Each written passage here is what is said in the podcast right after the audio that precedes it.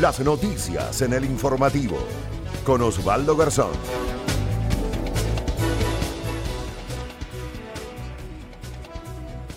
Cordiales saludos, señoras y señores. Ya estamos listos para compartir con ustedes importante información en los siguientes minutos. Siempre encomendándonos a Dios, no se olviden, el creador de todas las cosas que podemos ver y aquellas que no podemos ver también. Así que estamos listos ya para acompañarles en, estos, eh, en estas primeras horas del nuevo día de labores. Hoy jueves, listos para compartir información, entrevistas eh, y datos importantes dentro del ámbito periodístico para ustedes, a efectos de que vayan bien informados a su sitio de trabajo, ya sea el taller, ya sea la empresa, ya sea el establecimiento comercial que ustedes tienen. Atención Hoy tendremos como invitados al doctor Líder Olaya, con él estaremos analizando sobre el nuevo proyecto económico urgente que está preparando el Ejecutivo en reemplazo del otro que se le cayó en la Asamblea Nacional. El doctor Javier Jurado, coordinador Expoferia 2019 de La Concordia, con él estaremos hablando sobre esta feria importantísima que se desarrolla en el vecino cantón de La Concordia. También nos acompañará José Aguilar, médico veterinario, con el tema precursores de la medicina veterinaria de Santo Domingo. Bien, esos son los invitados y los temas que están propuestos para conversar con ellos en el transcurso del segmento respectivo. Vamos de inmediato a revisar titulares de la prensa eh, local. Atención.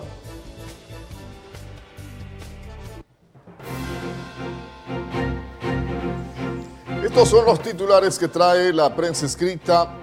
Tala acaba con los ríos. El caudal de los afluentes de Santo Domingo de los Áchilas ha disminuido considerablemente, dice un titular con grandes caracteres que aparece allí en la primera plana de Diario La Hora, rotativo de la región. Fondo de pensiones, no se cumple el porcentaje de la contribución legal del Estado para el fondo de pensiones, preocupa a los miembros de la Asamblea de organizaciones de jubilados y pensionistas. Aparente acuerdo en la Asamblea por la Ley Tributaria ante el archivo en la Asamblea Nacional del Proyecto Urgente de Crecimiento Económico enviado por el Gobierno Nacional. Analistas económicos eh, ven difícil que haya fuentes para financiar el déficit fiscal que tiene actualmente el país. Una final que pasará a la historia, esto dentro del ámbito deportivo. River Plate y Flamengo disputarán el sábado la final de la Copa Libertadores 2019. Esto se jugará en el Estadio Monumental de Lima, Perú, en cancha neutral. Vamos eh, avanzando con los titulares de la hora. Vamos a revisar de inmediato la contraportada una caída a la tumba. Carlos Zambrano, 60 años de edad, murió tras caer a una quebrada en la cooperativa de vivienda Carlos Ruiz Burneo. La víctima habría estado ingiriendo licor, ingiriendo alcohol. Qué bárbaro. Son los titulares que aparecen, eh, que aparecen allí en la contraportada de la hora. Atropellada dentro del mercado, una niña que supera el año de edad falleció al ser arrollada por una camioneta. Ocurrió en el mercado mayorista de Santo Domingo. Mayor cuidado, por favor, a los señores transportistas, especialmente en sitios donde hay niños caminando o corriendo. Seguimos con los titulares. Finaliza el rally, el rally Cross.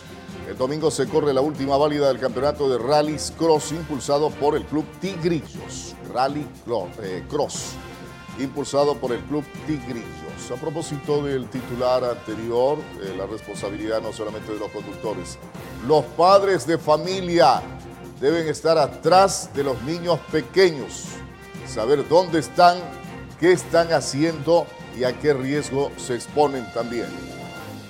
Atención, Diario Centro, San José 3, 90 casas están listas para ser entregadas. Por fin, este es un proyecto que se lo ha estado construyendo desde hace rato, pero los potenciales beneficiarios estaban en la lista de espera y no sabían cuándo mismo se les iba a entregar estas casas.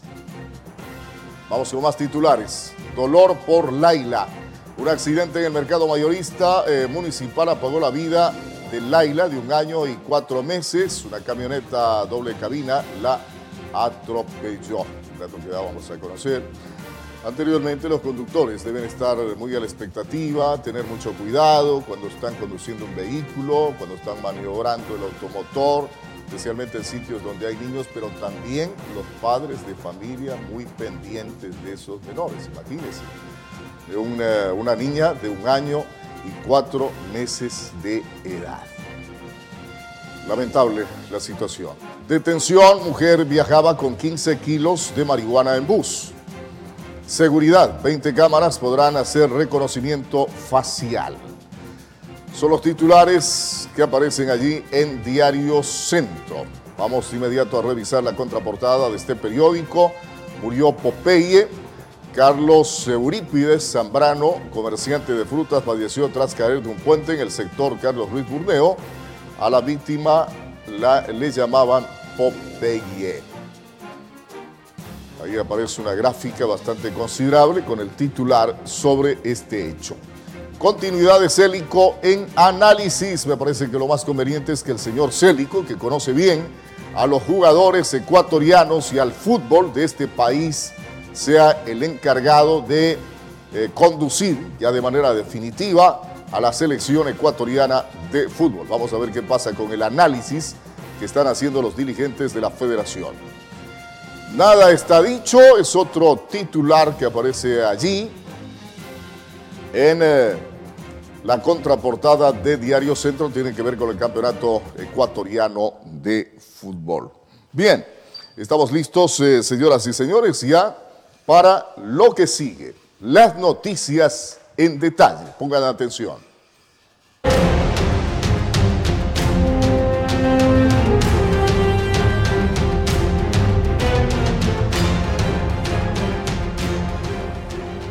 Y atención a la siguiente información, la situación del Camal acá en Santo Domingo sigue causando molestias a los habitantes del sector, más aún cuando hay una medida implementada desde la Dirección de Gestión Ambiental de el GAD provincial. Expertos aseguran que una planta de procesamiento de desechos de un camal debe cumplir con todos los parámetros técnicos para contribuir con el cuidado al ambiente. Esto relacionado con el proceso de suspensión de la planta de rendering de la ahora denominada Mancomunidad del Trópico Húmedo en Santo Domingo.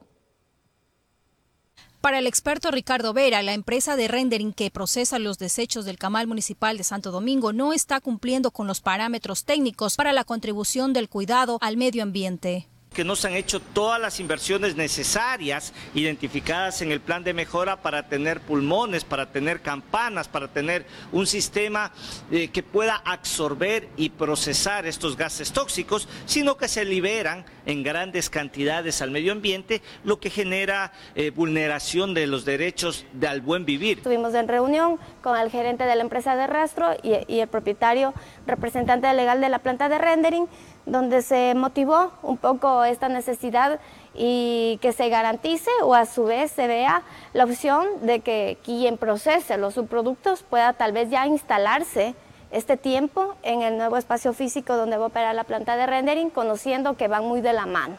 En el sitio donde se encuentra ubicado dicho camal existen varios sectores poblados que están siendo afectados en su salud, según Vera. Los primeros signos que ha sentido la comunidad, principalmente en sectores vulnerables como son los niños, es gravísimas afectaciones respiratorias. Hay chicos con sinusitis, hay chicos con rinitis, hay chicos con problemas de asma. Entonces imagínense, eh, la planta trabaja de noche eh, o hay estas descargas tóxicas en la noche. Este lunes 18 de noviembre, la Dirección Ambiental de la Prefectura procedió a suspender las operaciones de la planta de rendering por las constantes quejas de los habitantes que estarían siendo perjudicados. Estos subproductos empezaron a procesarse y causaban fuertes molestias a la ciudadanía que en un tiempo para acá se han venido haciendo modificaciones, no se desmerecen las adecuaciones que han tenido que hacer, pero no han sido la totalidad para poder subsanar las afectaciones. Hasta tanto, dicha empresa debe entregar un informe con todos los requerimientos necesarios para continuar con sus labores, caso contrario deberán salir del sitio. Marila Peralta, El Informativo.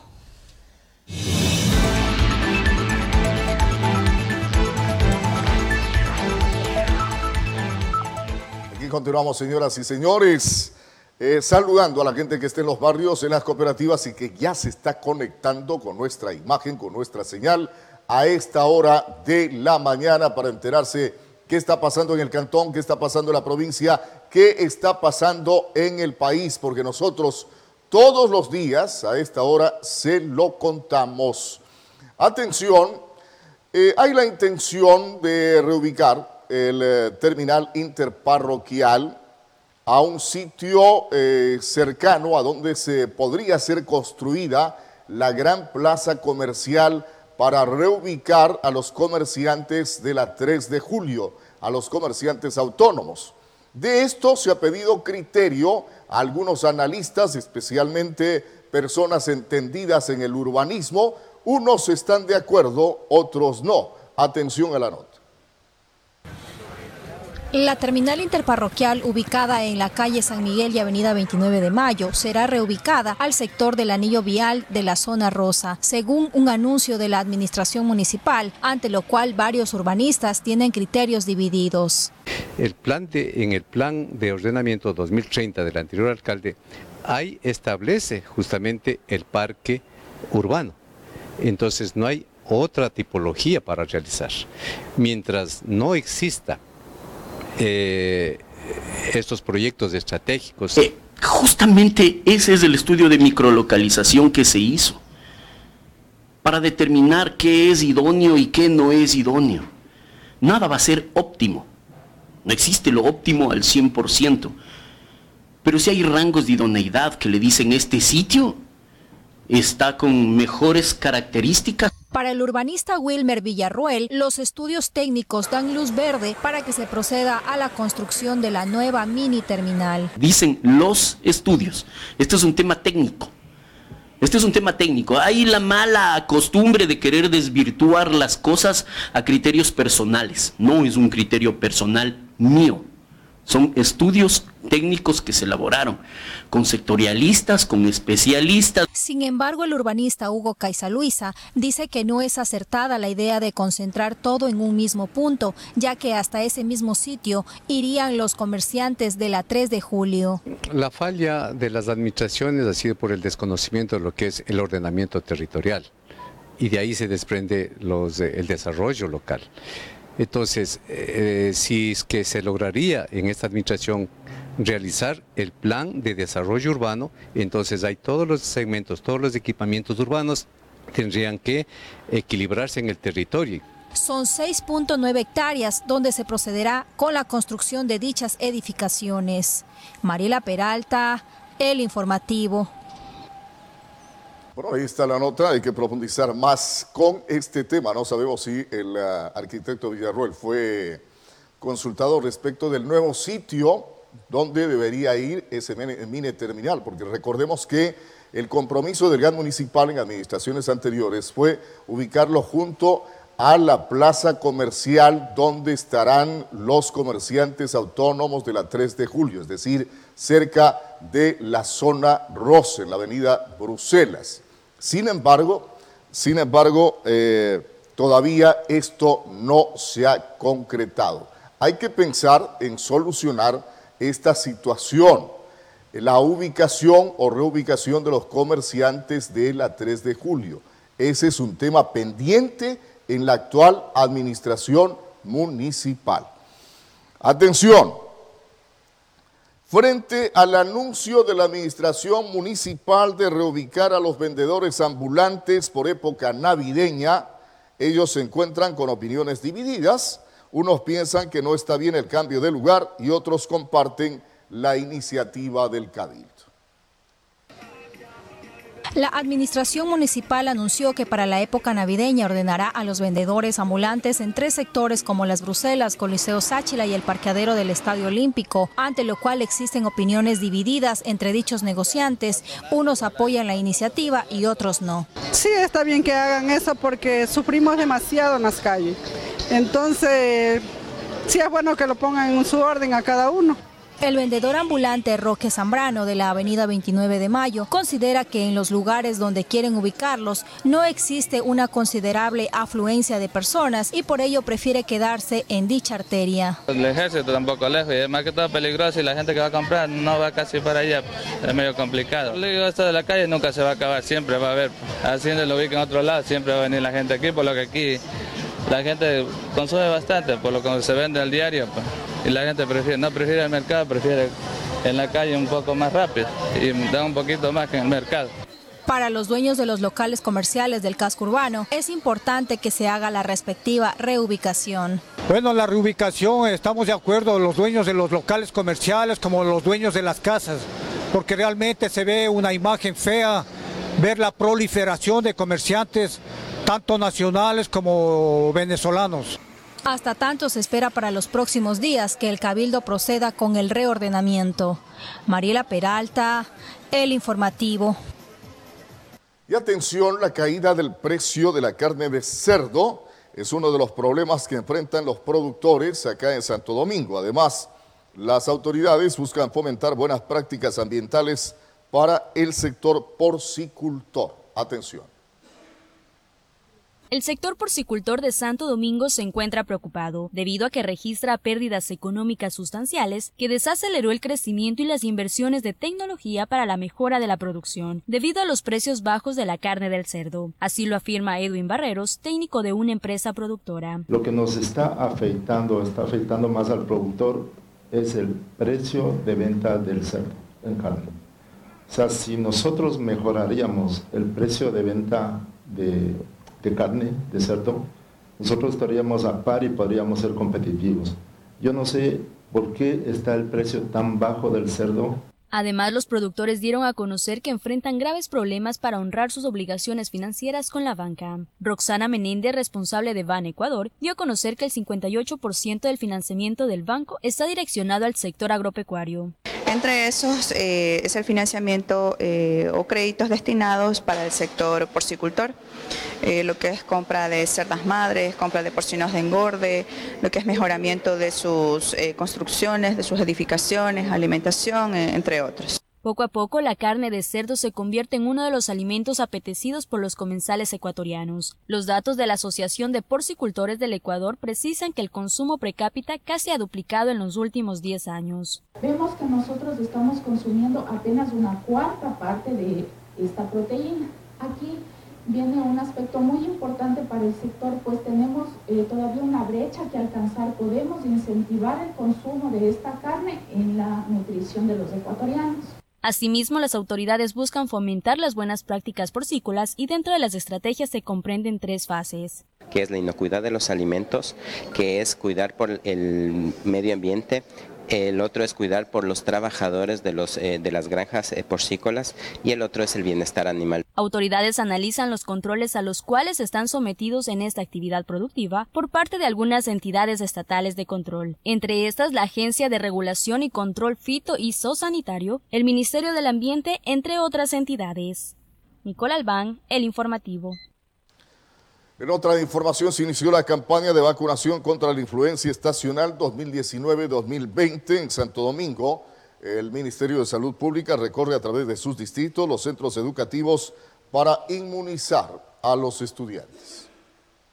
El Distrito de Salud 23D02 del Ministerio de Salud Pública inició la campaña de vacunación contra la influenza estacional 2019-2020 este miércoles 20 de noviembre a las 10 de la mañana. Empezaron sus actividades en el Centro Educativo Kaizen Junior, ubicado en la urbanización Los Rosales, cuarta etapa. El día de hoy nos encontramos en un centro de atención integral, eh, un centro de atención para la niñez de educación inicial quienes son un grupo prioritario para recibir esta vacuna. Mm, hay unos niños que están emocionados, o sea, no saben todavía mucho del tema, pero están contentos, saben que están aquí los señores del ministerio, ya suben y bueno, toca esperar que reaccionen muy bien. Silvia Salas, responsable distrital de inmunización, explicó las diferentes actividades que realizan en cada institución donde aplican las respectivas dosis. Eh, vamos a compartir también cuáles son los grupos de riesgo, específicamente uno de los menores de 5 años, por eso estamos en este lugar, un centro de desarrollo infantil, con el objetivo de animar un poco también a los niños, hacer algo dinámico, didáctico, con un pequeño drama, con unas compañeras que nos han apoyado y luego eh, con la autorización de los padres proceder a la vacunación de los niños. Siempre han estado promocionando estas, eh, todas estas oportunidades para que los niños conozcan sobre las nuevas eh, alternativas o sobre el cuidado de la salud, básicamente en este sentido, sobre el tema de control de la influencia en estos tiempos donde el clima pues está bastante cambiado. Se vacunó a 30 niños que comprendían una edad entre 2 a 3 años. Carlos Ordóñez, director del Distrito 23 d 02, explicó que iniciaron la campaña en esta institución debido a que los alumnos pertenecen a un grupo prioritario. Los, grupos prioritarios son los niños desde 6 meses hasta los 59 meses de edad, eh, personas con discapacidad, personas eh, que están en estado de gestación, las mamitas. Eh, nos vamos a encontrar identificando también a los enfermos crónicos con enfermedades tipo diabetes, enfermedades respiratorias, cardíacas. en esta ocasión incluyen también las personas privadas de libertad que tienen que estar vacunadas al 100% y los profesionales de salud en su totalidad. La campaña de vacunación finalizará el 28 de febrero de 2020. En Santo Domingo de los Áchilas se aplicarán 15.000 dosis. Este viernes 29 de noviembre se realizará una brigada de vacunación en la cooperativa Che Guevara. Cintia Silva, El Informativo.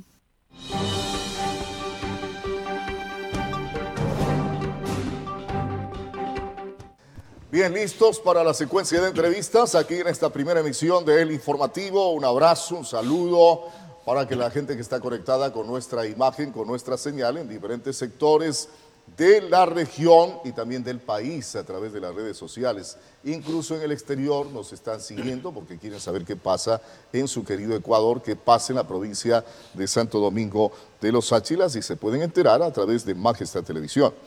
Está con nosotros el doctor Líder Olaya, con él vamos a conversar sobre temas políticos, aprovechando su conocimiento. Él fue gobernador acá en Santo Domingo de los Áchilas, ha sido candidato también a la Asamblea Nacional, eh, ha sido asambleísta alterno, representando a Santo Domingo de los Áchilas entre varios de sus palmarés.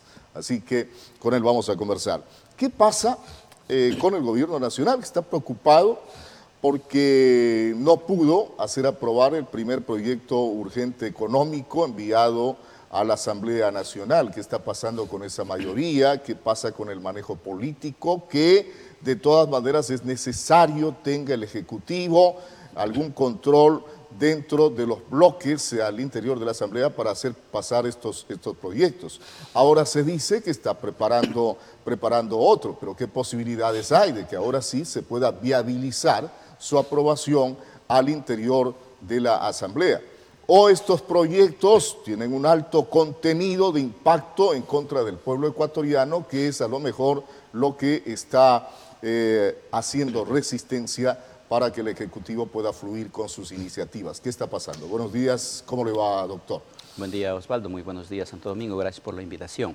Me parece que en primera instancia, Osvaldo, el proyecto que presentó anteriormente y que fue negado y archivado por la Asamblea Nacional era una especie de Frankenstein que tenía 404 artículos, que modificaba 22 leyes, que hablaba de muchísimas materias, incluso de aquellas... imposible revisarlos en 30 imposible, días. Imposible, imposible, imposible revisarlos, pero además había muchísima materia eh, que era bastante complicada, como por ejemplo las eh, reformas a la ley de régimen monetario, no solo eran temas tributarios o las modificaciones al Código de Planificación y Finanzas Públicas o las modificaciones a la Ley Orgánica de Educación Superior, que desde mi punto de vista nada tenían que, hacer en ese, en ese proyecto, pero además habían medidas de muchísimo impacto para las condiciones económicas en las que se desenvuelve en este momento el pueblo ecuatoriano. Difícilmente concertable, tanto es así que desde las distintas bancadas y tendencias políticas ideológicas hubieron puntos, al régimen. inclusive aquellas que habían venido sosteniendo acuerdos programáticos eh, ya en el Ejecutivo, acuerdos programáticos en la Asamblea, se negaron a aprobar este, este proyecto y me parece entonces que en ese marco hoy eh, se ha anunciado que hoy día eh, llegaría a la Asamblea una nueva propuesta de proyecto, otra vez con el carácter de económico urgente, lo cual también eh, preocupa, porque se dice que aparentemente este nuevo proyecto recogería en lo fundamental reformas de orden tributario que busca eh, ser una ley recaudatoria con la finalidad de en algo cumplir los compromisos que tiene el gobierno con el Fondo Monetario y de paso recoger algunos eh, millones de, dinero que no llegan más allá de los 450 para resolver los problemas del hueco fiscal. Me parece que este sigue siendo un tema complicado, habrá que esperar eh, para saber cuáles son eh, sus contenidos, porque el gobierno ha tenido acostumbrado al pueblo ecuatoriano a que presenta unos proyectos de ley en donde pone un par de caramelos para que nos entretengamos, nos endulcemos, pero en el fondo intenta tomar medidas que van a favorecer al sector principalmente eh, de la banca y que se van en contra del conjunto de los ecuatorianos. Cuando tengamos exactamente todos los elementos del proyecto, podemos eh, decir si efectivamente van a haber o no condiciones de que este proyecto se apruebe. Lo que sí está claro es de que ahora el gobierno nacional ha implementado toda una estrategia de diálogo y de busca de consensos en la Asamblea Nacional con el ánimo de lograr la mayoría. Sí, exactamente, exactamente. Eh, no, le queda, no le queda otra cosa definitivamente, pero sí me parece preocupante la situación en la Asamblea Nacional. Eh, y claro, hay que darle la razón en alguna medida a los asambleístas, porque claro, usted tiene en sus manos un proyecto con articulado que pasa de los 400, por favor, pasa de los 400 y le dan 30 días a usted, no solo para que lo lea, sino para que lo analice y haga observaciones y contribuya con su criterio respecto de ese contenido del proyecto. Pero 30 días no son suficientes, pues. O aquí hay que hacer un cambio en la Constitución en cuanto a las facultades del presidente de la República de turno, en el sentido de limitar el número de artículos, porque se trata de un proyecto urgente, pues. No se trata de un nuevo código, pues. No se trata de una nueva ley completa, pues es un proyecto urgente, emergente, con temas totalmente específicos. ¿Por qué un articulado tan extenso? O eh, limitar el número de artículos a los proyectos urgentes que puede enviar el Ejecutivo o darles más tiempo dentro de la misma Constitución a los legisladores para que eh, traten este tipo de temas.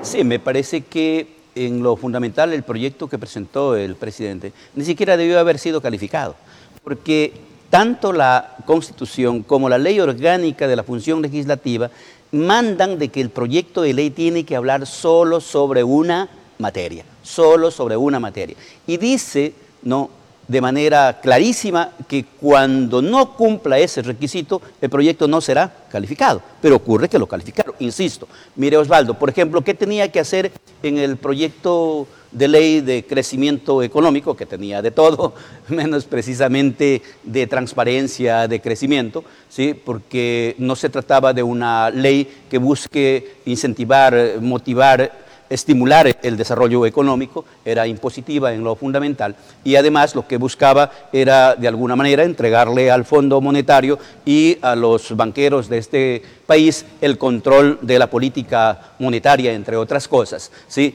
Pero cuando hay algunas situaciones, como por ejemplo que las universidades ahora pueden ofertar carreras de grado y pregrado en línea sin la previa calificación del Consejo de Educación Superior. ¿Qué tiene que hacer ese tipo de materia en una ley que se entendía urgente, pero que además tenía un carácter económico, ¿no es cierto?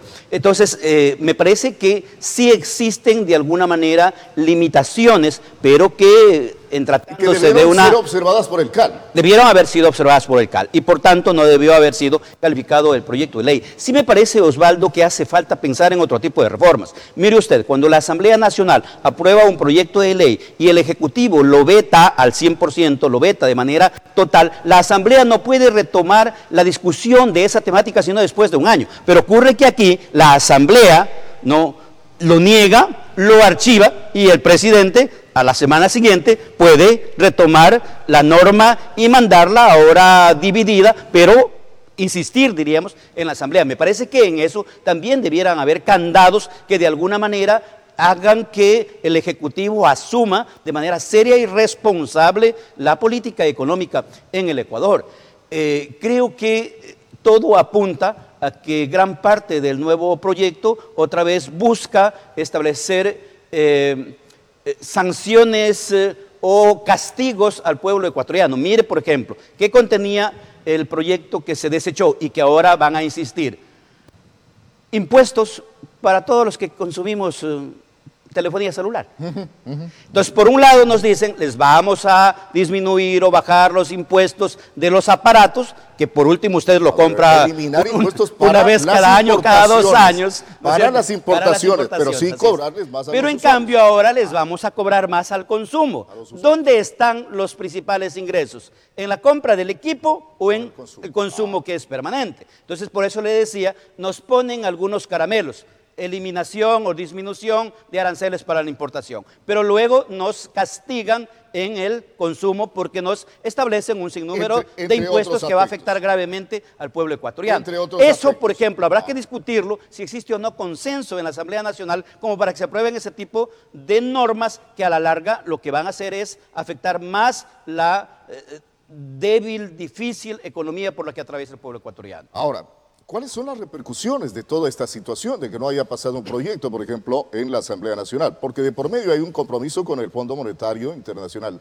Se quiera o no, hay que reconocer que somos nosotros eh, deudores de una, de una deuda bastante considerable y que debemos obviamente cumplir con, con el pago de esa deuda.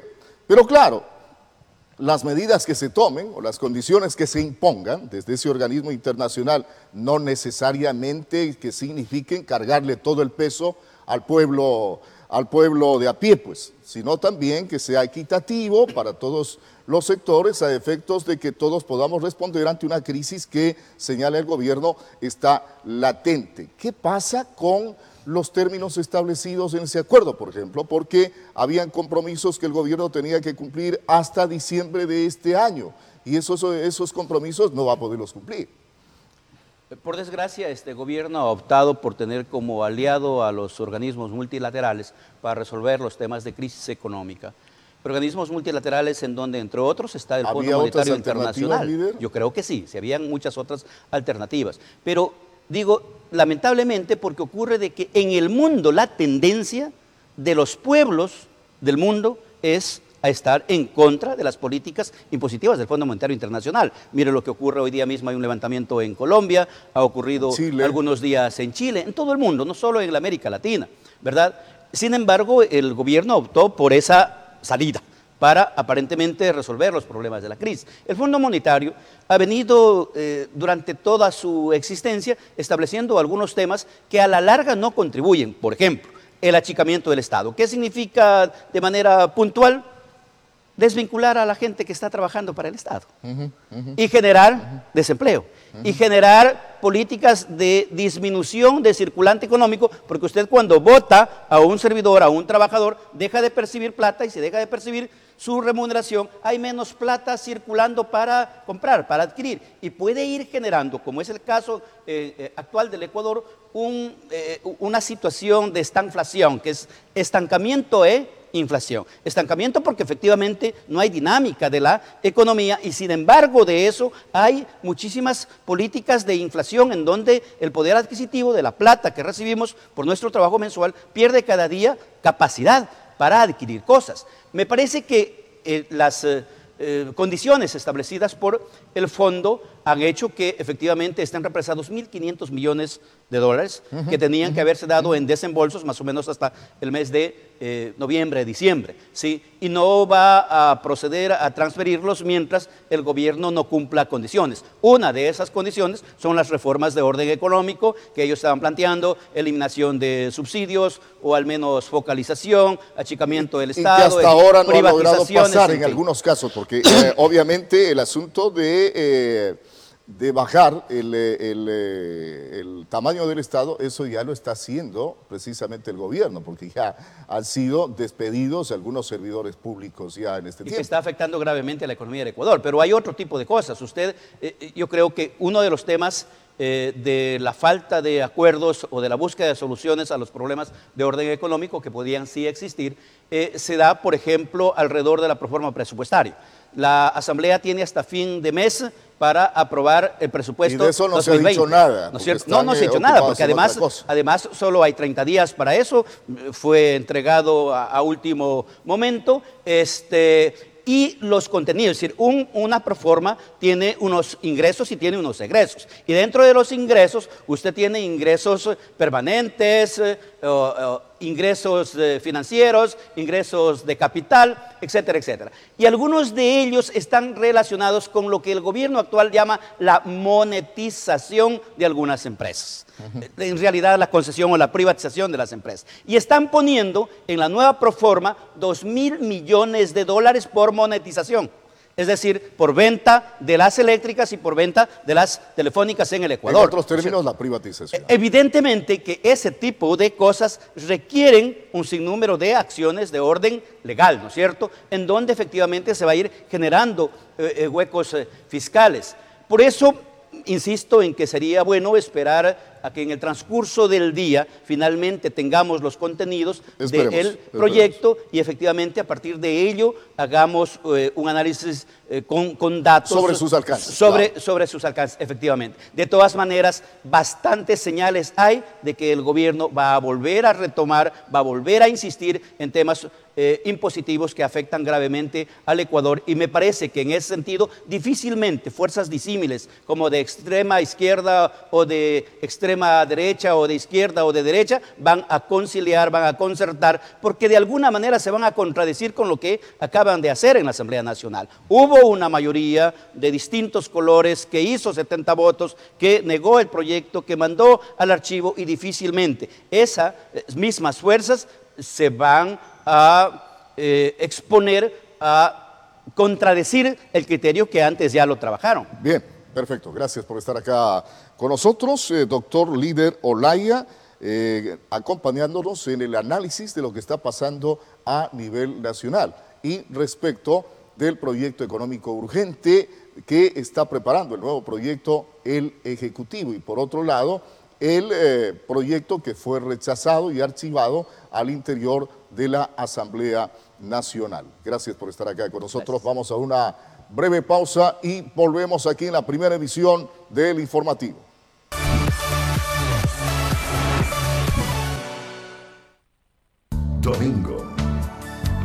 Cordiales saludos en nuestro Señor Jesucristo, queridos hermanos y hermanas de la fe. ¿Sabías que nuestro Señor Jesucristo vino a anunciarnos un reino de amor, de paz y de justicia para cada uno de nosotros? Depende de que le abramos las puertas de nuestro corazón. Les invitamos cordialmente a participar de la celebración de la Santa Eucaristía este domingo y todos los domingos por la única señal de Majestad Televisión, Canal 39. Que Dios les bendiga. Domingo, 8 horas. Por Majestad Televisión. Las necesidades que ocurren en su comunidad las conoce de primera mano a través de nuestra pantalla. Sin importar dónde se encuentre, lo acompañamos con la información más destacada del día. Lady Carrera, en el informativo Segunda Emisión, desde las 12 y 30. Por Majestad Televisión. Importante empresa de comunicación requiere contratar los servicios de camarógrafos con experiencia en software para edición de audio y video, manejo de cámaras, grabación en campo, producción televisiva y postproducción. Experiencia mínima un año. Buen desempeño y dominio en el área. Mínimo bachiller. Sexo indistinto. Disponibilidad de tiempo. Licencia de conducir tipo B. Interesados, enviar su currículum vía correo electrónico jennysac.gmail.com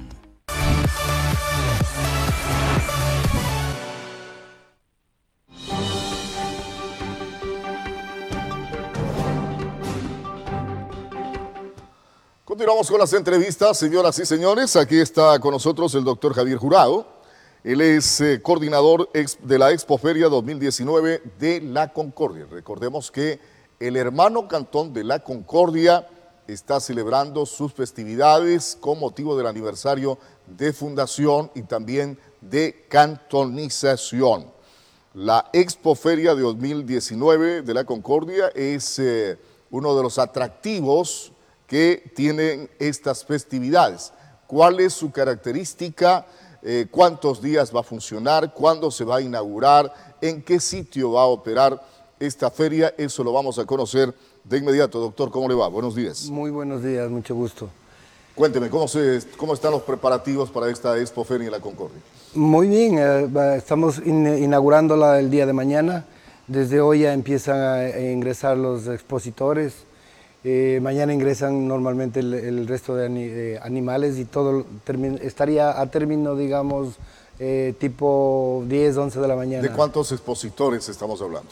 Tenemos eh, el concurso de unos 75 expositores en, forma general y el, hablando inclusive con ganadería, ¿no? Usted que no es la primera vez que está manejando este tipo de eventos, ¿qué resultados han dado las ferias anteriores? Bueno, eh, las ferias en general dinamizan la economía y activan el, comercio a nivel de todo el país. Y pues siempre ha tenido una muy buena acogida.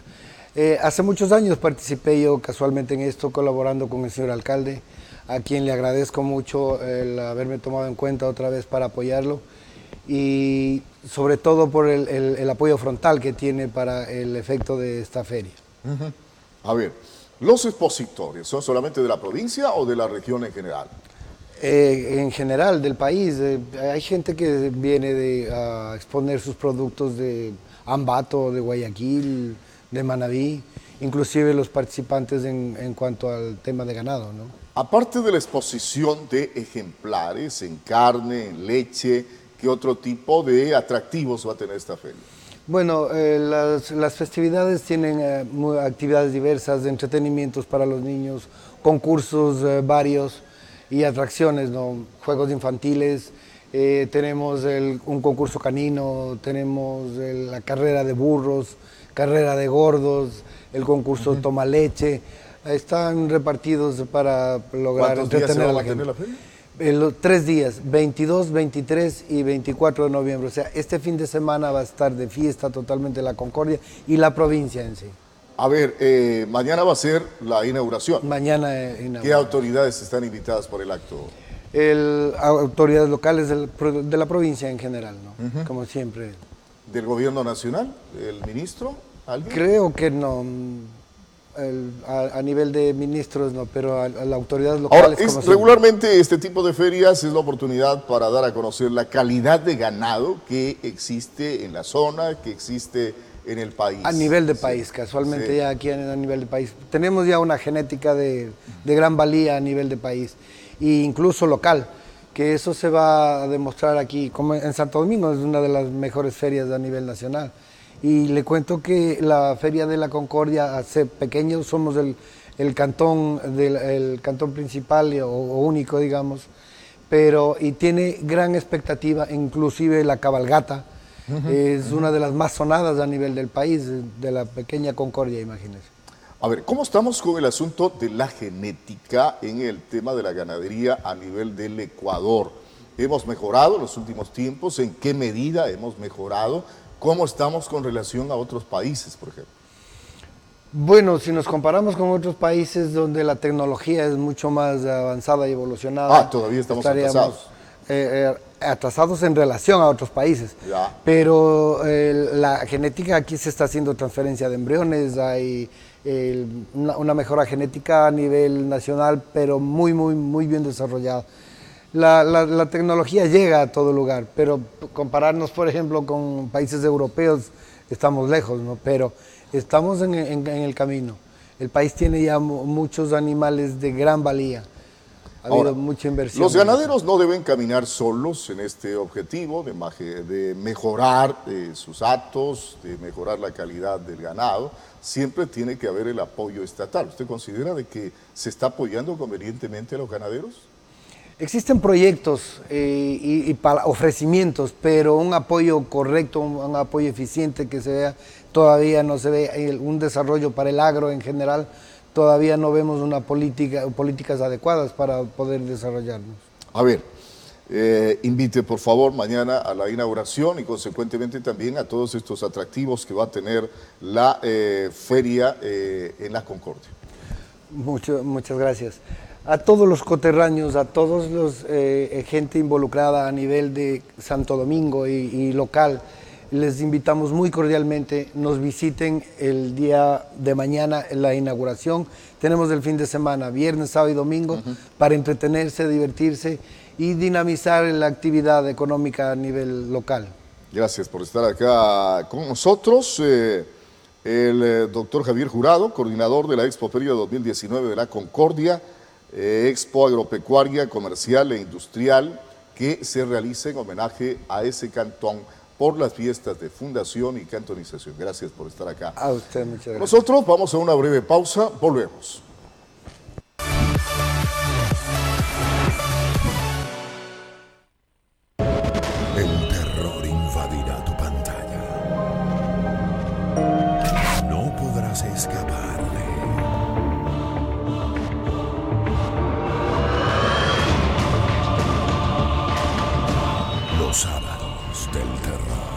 Desde las 22 horas por Majestad Televisión.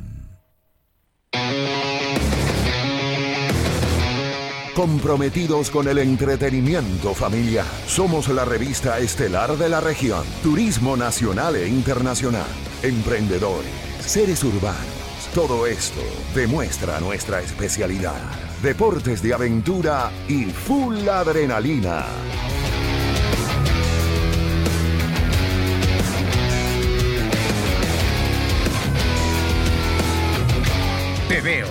Imágenes, sorprendentes, y a, nuestro, estilo.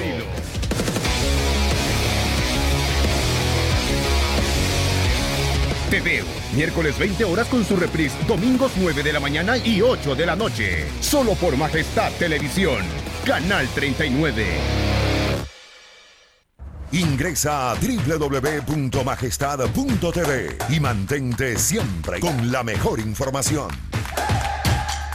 Nuestra señal en vivo, 24 horas. Porque en www.majestad.tv siempre estamos contigo.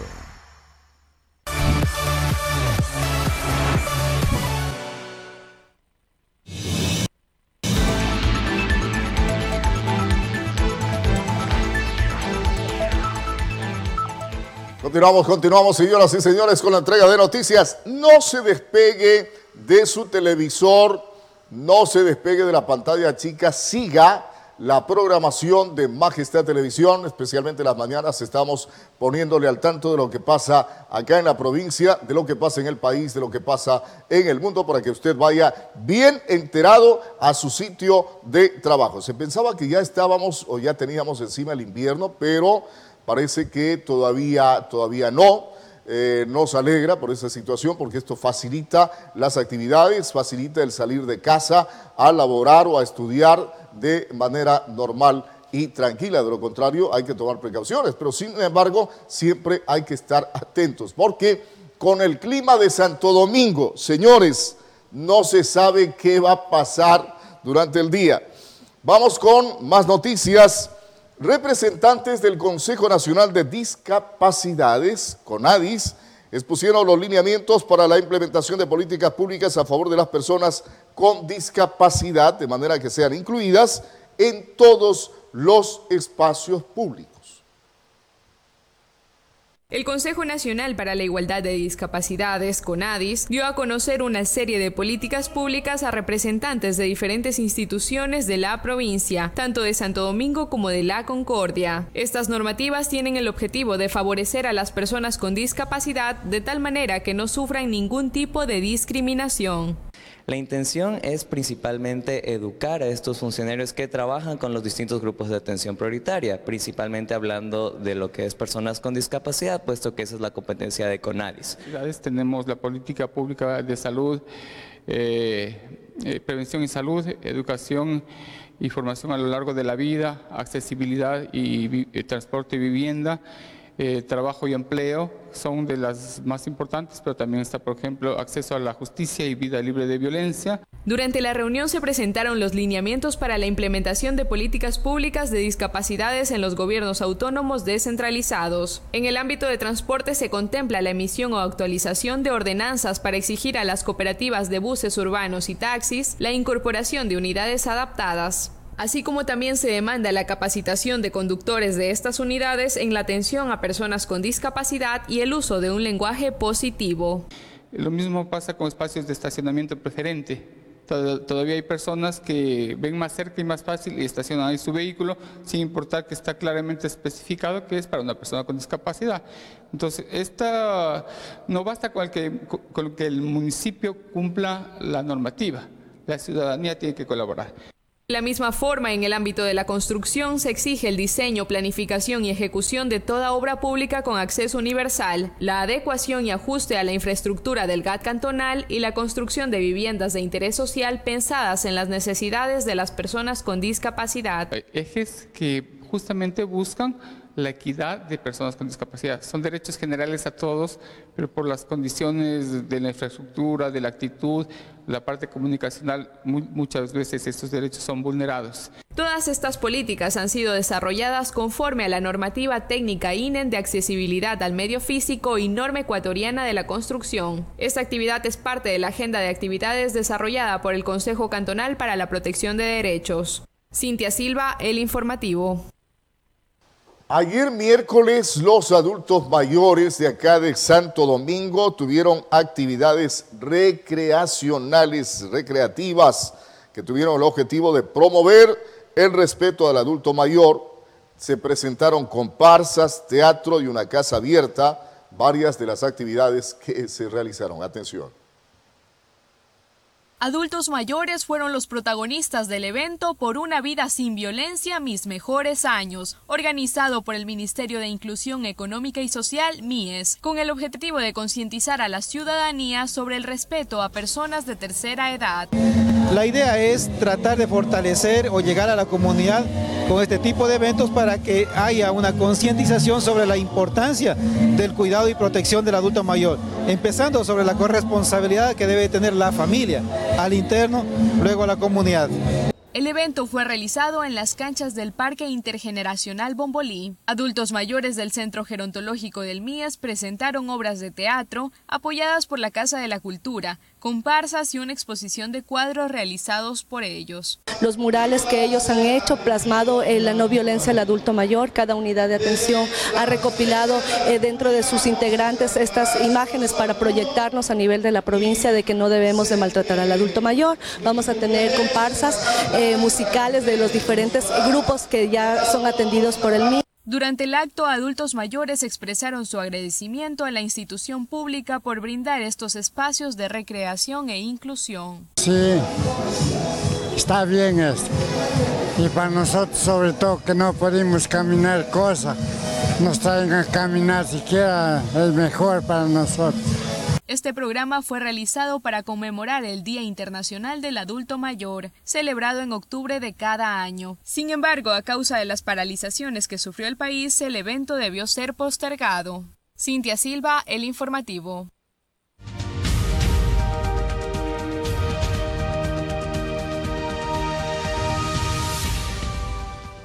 No se olviden que este es el segmento que nos permite un contacto directo con la comunidad, con las personas que viven en los sectores especialmente apartados del centro de la ciudad, donde casi les falta todo en cuanto a obras básicas. Atención. En el kilómetro 2 de la avenida Chones se registra congestionamiento vehicular y peatonal en horas pico. Conductores no brindan paso al peatón y transeúntes. Los transeúntes prefieren cruzar sobre los parterres antes que usar el puente peatonal. Atención. Cuando llegan las horas pico del tráfico, la avenida Chones se vuelve intransitable, así lo afirman conductores que se movilizan por esta zona. Señalan que uno de los principales factores que provoca congestionamiento en el kilómetro 2 principalmente es la presencia de instituciones educativas, ya que padres de familia se estacionan en sus vehículos para esperar a sus hijos. Aquí a esta hora es caótica. Eh, los carros se cuadran, mire cómo se cuadran ahí y no respetan a, la gente de tránsito, pero sí es caótico, a pesar que muchas personas no utilizan el paso peatonal que está al lado de acá. No, yo tengo este mi vehículo, pero para poder coger estacionamiento aquí me toca llegar por lo menos 20 minutos antes de la una. Y eso a veces es un poco complicado. Y si ya llego cinco minutos para la una, me toca irme a estacionar eh, más de una cuadra lejos de aquí. Padres de familia explican que deben tomar de la mano sus hijos para movilizarse de forma segura, ya que existen conductores que no esperan al peatón para que cruce la calle o no respetan el semáforo cuando se encuentra en rojo. Sin embargo, en el kilómetro 2 de la avenida Chon existe un puente peatonal, pero los transeúntes prefieren cruzar sobre los parterres. Sí, bien inseguro para los niños, todos los papás que vienen a los niños aquí a la escuela. A veces cruzan así por, aquí, pero tiene que, donde pase el, el, subrayado, el blanco, donde está el semáforo, esté en, en rojo, en pares, para que pasen los niños. Comerciantes de este sector manifiestan que los horarios que registran mayor congestionamiento son a las 7 de la mañana y a la 1 de la tarde. Sugieren que en estos horarios se debe implementar la cantidad de agentes de tránsito, ya que en el resto del día el tráfico se maneja con normalidad. Tendría que haber un, un aquí o por el puente, pero los padres de familia casi no, no lo usan. Entonces sí sería muy bueno de que se trate de solucionar un poquito eh, justamente esta hora, porque eh, se hace a veces hasta tres filas de carros para poder entrar a ver a nuestros niños. A este congestionamiento vial se suma la presencia de baches en las calles, donde moradores comentan que ya han empezado a causar daños en los vehículos. Cintia Silva, El Informativo. ¿Qué pasa con eh, el poco uso de los pasos peatonales acá en Santo Domingo? Esta fue una buena iniciativa de administraciones anteriores, el de implementar estos puentes peatonales, especialmente en sitios críticos, aunque claro, ya toda la ciudad se ha vuelto crítica en cuanto a la circulación vehicular, y no solamente en las horas pico, casi todas las horas del día hay el congestionamiento vehicular en la ciudad. Atención, eh, para comunicarse con nosotros al... Eh, 0999-619-054, el informante. Cualquier novedad que ustedes tengan, por favor, conectarse con ese número para nosotros conocer. A ver, yo quiero insistir con este asunto de los pasos peatonales. No es posible, estamos viendo ahí padres de familia con los niños que los toman de la mano para cruzar la calle, pero lo hacen por debajo del paso peatonal. No pueden hacer eso. A ver, los padres de familia estamos en la obligación de decirles a los niños que tienen que utilizar los puentes peatonales donde estos existen. Claro, si no hay puente peatonal, no queda otra alternativa que cruzar la calle.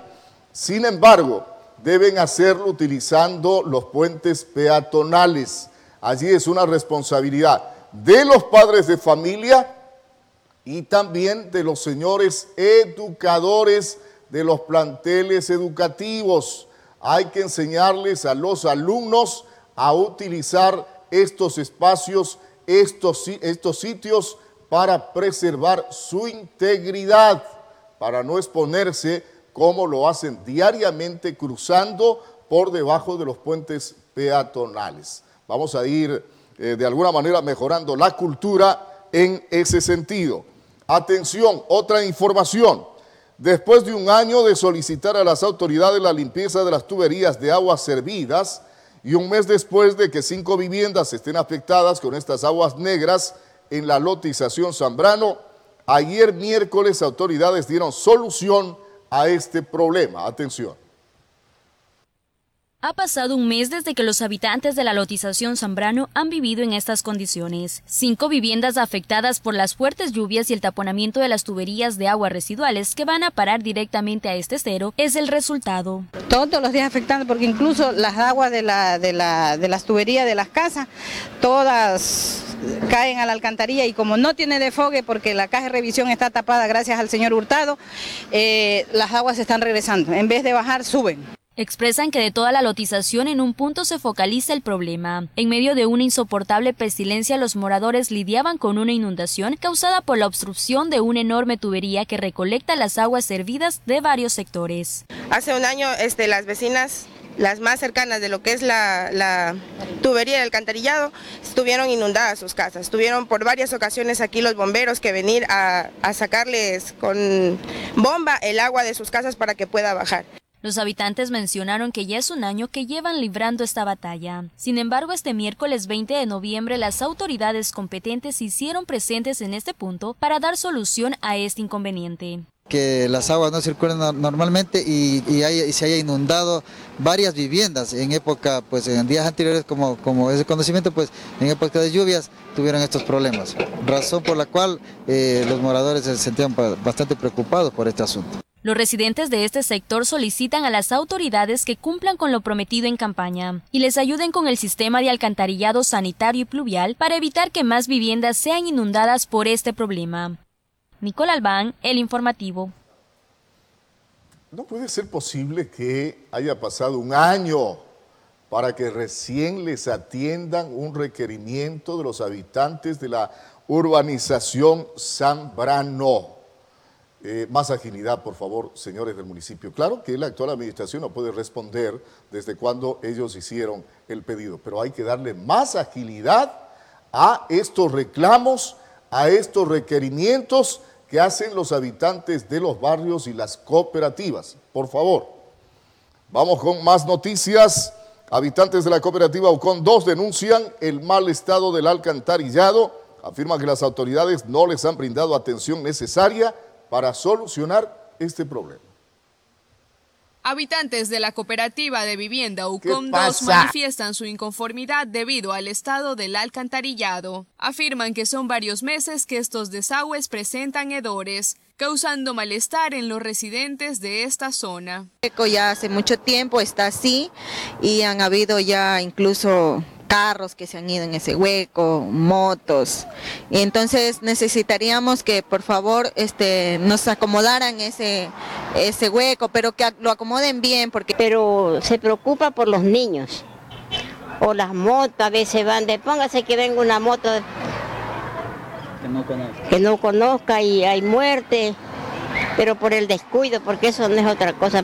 Con la llegada de la época invernal, las alcantarillas rebosan y el agua empieza a derramarse a lo largo de las calles. Así lo explican los moradores. Dejan mal acomodado porque se rebosa el agua y empieza a salir todo, todo lo que sale de ahí de la alcantarilla y empieza una pestilencia bastante fuerte. Habitantes de la cooperativa manifiestan que su mayor preocupación es la velocidad con la que algunos vehículos se movilizan en esta zona. Por esta razón, han colocado unas cañas en las alcantarillas que sirven como señalizadores para evitar que carros o motos tengan un accidente. O sea, nosotros estamos preocupados porque puede haber un accidente. Usted sabe que los accidentes pasan. Y desde que se llevaron eso, mi compadre, el de la mecánica, vino y puso esas cañas. Pero vehículos sí se han caído.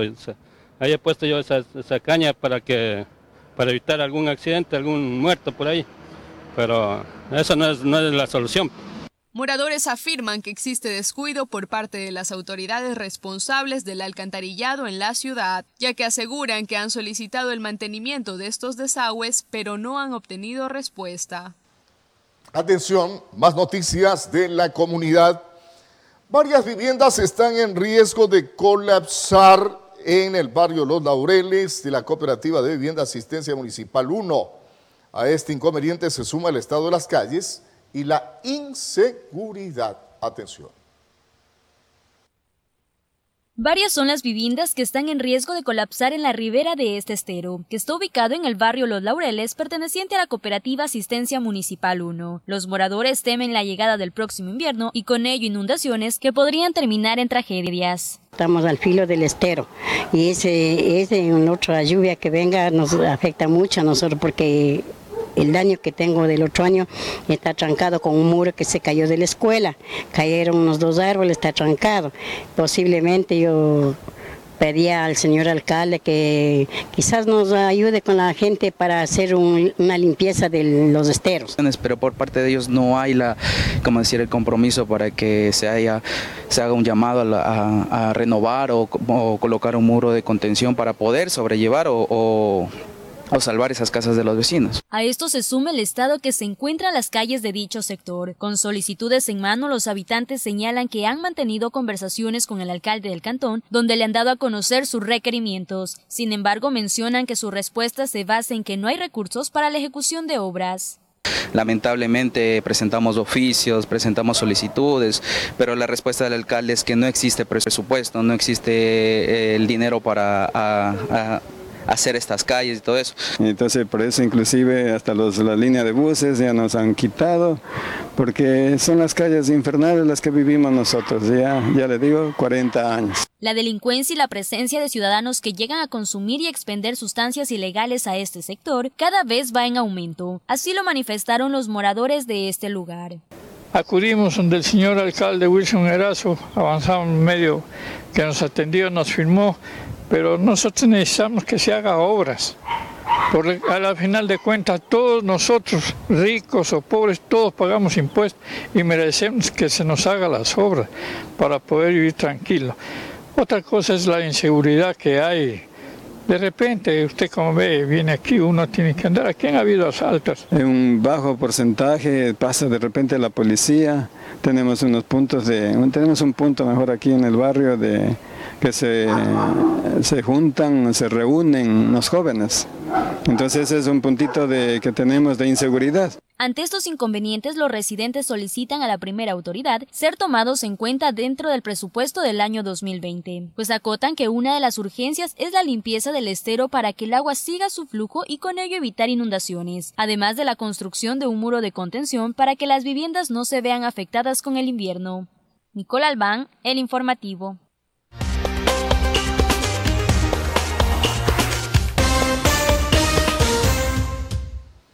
Atención a la siguiente información. Se presume que una mujer que trabajaba en la peatonal 3 de julio haya sido víctima de escopolamina.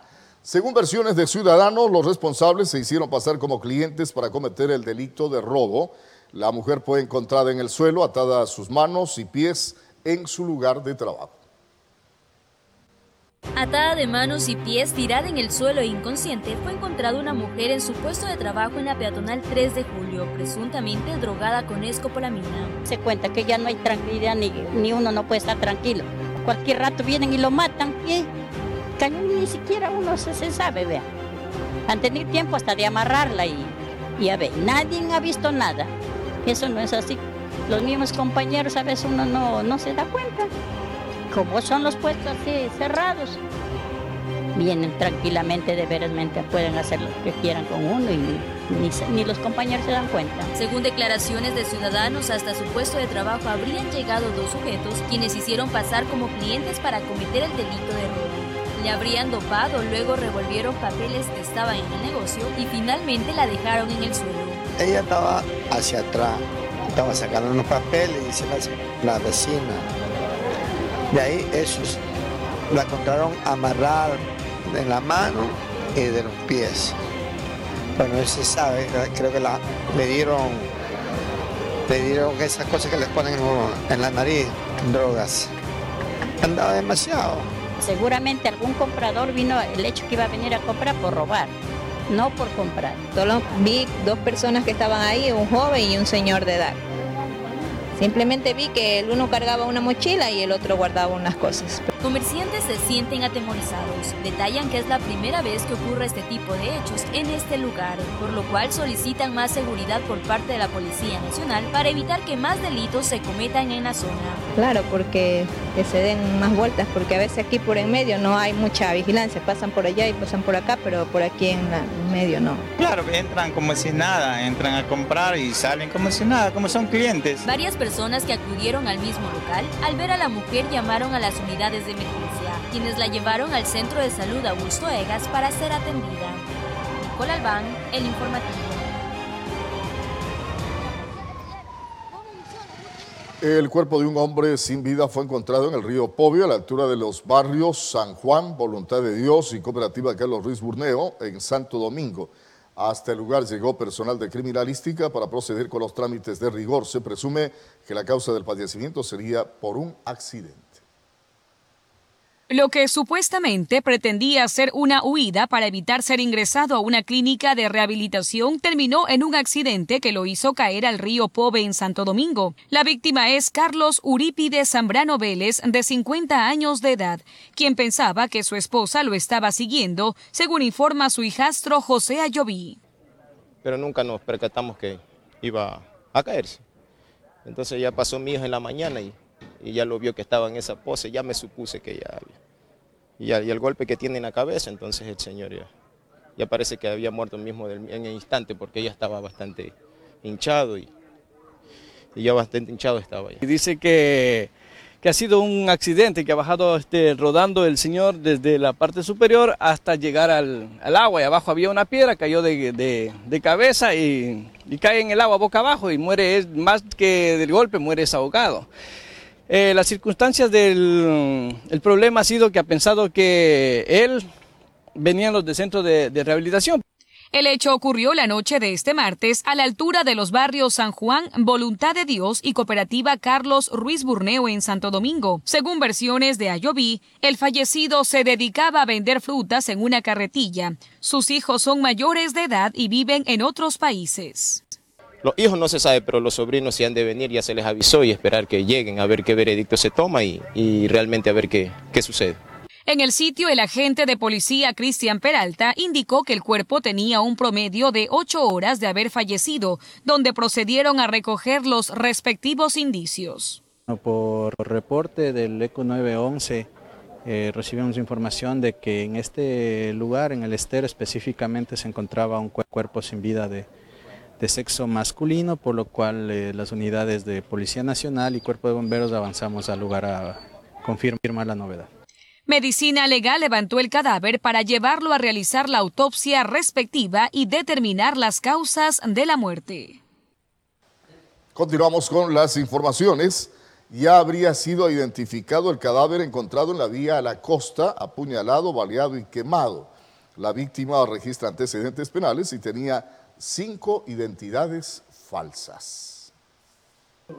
Fue identificado como Danilo Agustín Flores Rodríguez, de 55 años, tras el examen médico legal y la entrevista a varios de sus familiares, quienes llegaron a los laboratorios de criminalística al conocer de su muerte, según las investigaciones policiales. Flores tenía cinco identidades falsas. Entre las cinco identidades suplantadas por la víctima se encuentra la de un tío de 50 años y la de su hermano, fallecido hace 10 años en Estados Unidos, con las que al parecer también habría cometido actos delictivos, pues el ahora Oxiso registra varios antecedentes penales tenía cinco detenciones anteriores, cuatro por robos y una por tenencia de armas no autorizadas. Entonces él con esos nombres eh, realizaba algunos delitos delictivos. Aparecieron en, la, en, las, huellas, ahí aparecían la, las cinco identificaciones. La una tenía la identidad de un, de un tío, del hermano que falleció y tres que no daban en el sistema. Su cuerpo fue hallado en una calle de segundo orden en el kilómetro 20 de la vía a la costa el pasado lunes. Apuñalado, baleado y quemado. Un 70% aún no se ha logrado determinar una hipótesis clara sobre el crimen. No tenemos ninguna hipótesis todavía, por eso le manifestaba, tenemos que todavía nos encontramos en flagrancia. No podemos manifestar alguna hipótesis cuál sería el móvil de este crimen que le llevó a, a, matar a esta persona, pero nosotros ya, el equipo investigativo por lo menos ya pudimos identificar a la persona. La víctima era oriunda de Manabí. Su cuerpo aún sigue en los laboratorios de criminalística donde continúan con los análisis para recabar más información que permita esclarecer este hecho macabro.